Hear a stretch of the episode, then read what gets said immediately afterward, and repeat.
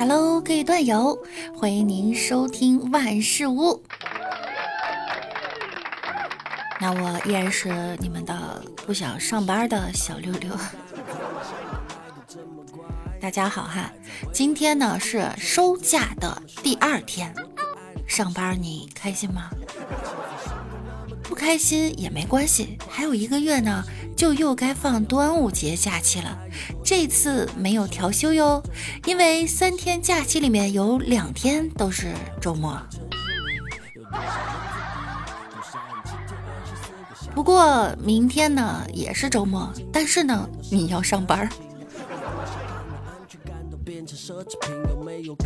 五一假期大家过得怎么样啊？去哪玩啦？有没有看人山人海呀？近日啊，一名女子跟自己的男性友人在外地旅游时，被丈夫和儿子抓了个正着，场面呀十分难看。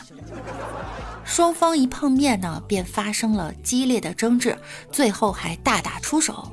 情人身手矫健，几度要把女子的老公啊打倒在地，好在儿子及时帮忙挡住，最后老公被情人吓走了。我看了一下配图啊，这儿子呢看起来有二十多岁了，我就很纳闷儿，这儿子为什么不帮他爸呢？居然还在这儿拦架。然后图中的阿姨呢，也是一身绿色裙子，还挺应景的哈，连衣裙，放眼望去一片绿啊。动手的两个男人呢，也就挺突然的，你懂吧？他就是秃，一个聪明绝顶，一个绝顶聪明。看来这大姐啊，不，这大妈找来找去还是按照一个模子找的，还是说自从找了他以后才变秃了呢？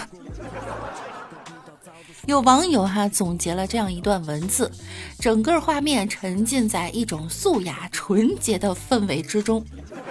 大块的黑白灰背景，令人惊奇的撞衫率，动感十足的场景，真实有效。每个画中人的心态淋漓尽致地反映在动作上。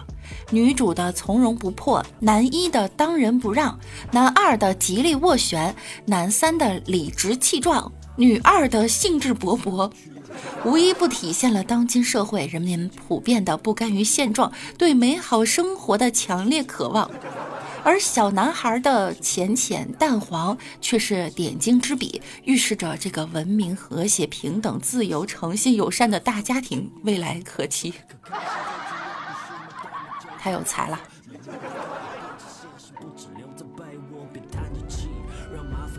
同样呢，在前阵子哈，在河南有一位女士，二十年前闪婚了。领了结婚证，过了半年呢，觉得性格不合就分开了。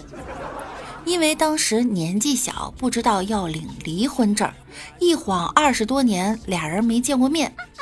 现在呢，想重新组个家庭，突然想起了自己还没离婚呢。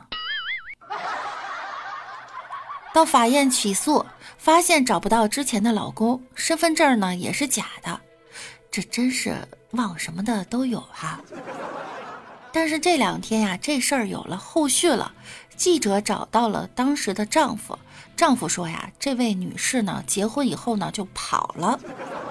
他还去女方家找了好多次，最后女方母亲说她去世了，这男方才放弃。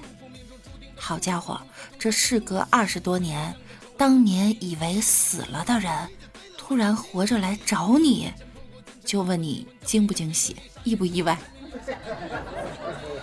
这故事一集比一集精彩呀！说到这儿呢，我就想给你们讲一个恐怖故事。一个书生上京赶考，路过一员外家，要求借宿一宿。员外见书生一表人才，就同意了。员外家有一千金，年方十八，貌美如花，偶遇书生，一见钟情。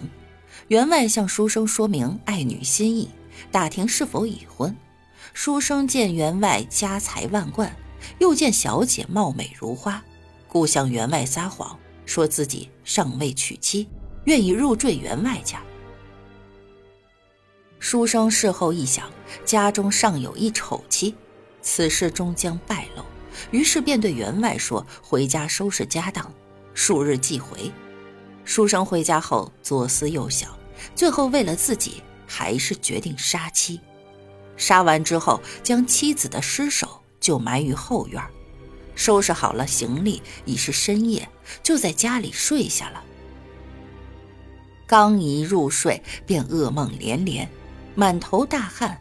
一想，如果这样去员外家，恐怕会出事儿，于是在家又住了两天。可这两天还是这样，一入睡便噩梦惊醒。书生本是读书人，不信鬼神，但为了心安，还是去道观。本想找一老道做法，或者要个符什么的，可是道长一见书生，就说有厉鬼缠身，问其是否做了亏心事儿。书生就编了几句话，想骗过道长。道长听完后对书生说：“如果不告诉实情，那么贫道也帮不了你了。”书生心虚，想想自己不能就这样去员外家，于是便和道长说了实情。道长问书生：“妻子死时是否穿的是红衣？”书生说是白衣，不过被血染上了红色。道长松了口气，对书生说：“那还有救。”给了书生一道符，告诉书生两件事：首先，在明日子时前，将妻子生前用过的东西和这道符一起烧掉；第二，将妻子的尸首挖出来。把身上的衣服的血迹洗掉，然后再安葬。记住，这些事儿都必须在明日子时前完成。第二天，书生把妻子生前用过的东西都找了出来，和符放在一起烧了，又去挖妻子的尸体。挖出尸体的一刹那，书生震惊不已，死去的妻子此刻。倾国倾城，貌若天仙，完爆员外千金。正在书生一脸懵逼之际，一双冰冷的手伸向书生的脖子，一个冰冷的声音问：“渣男，看傻了吗？知道为什么吗？”书生回过神来，问：“为什么？”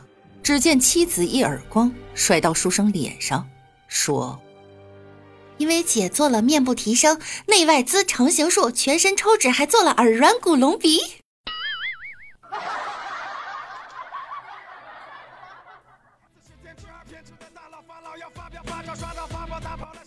给你们讲个笑话啊！别打我哈！好了，本期的节目呢，就在恐怖与笑声中结束了。喜欢听到更多段子的朋友呢，记得要点击我们节目的订阅，还有关注六六汉。那我们今天就到这儿了，我们下周再见，拜拜。